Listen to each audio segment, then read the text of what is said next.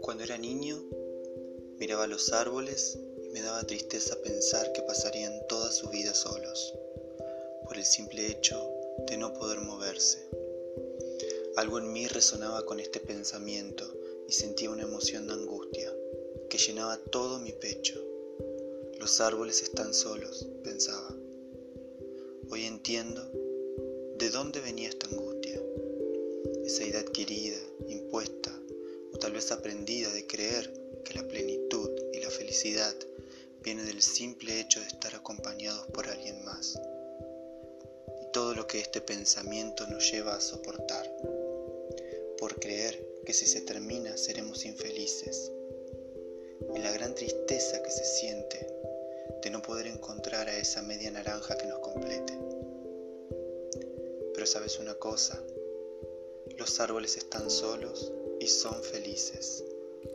Están solos, pero todos necesitamos de su oxígeno para vivir. Están solos y dan frutas y semillas, sin razón de ser, solo la dan, por amor. Están solos y no dejan de florecer.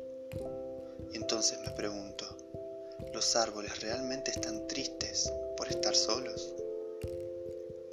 poder destruir el chip de solo serás feliz el día que encuentres a tu amor, el día que formes tu familia tipo, es de suma importancia para poder ser libres, libres de amarte, libres de amar a quien quieras, libre de poder elegir si caminar acompañado o caminar solo, libre de formar tu familia, tal vez con tu perro o con tus plantas libre de estar solo y florecer simplemente por florecer.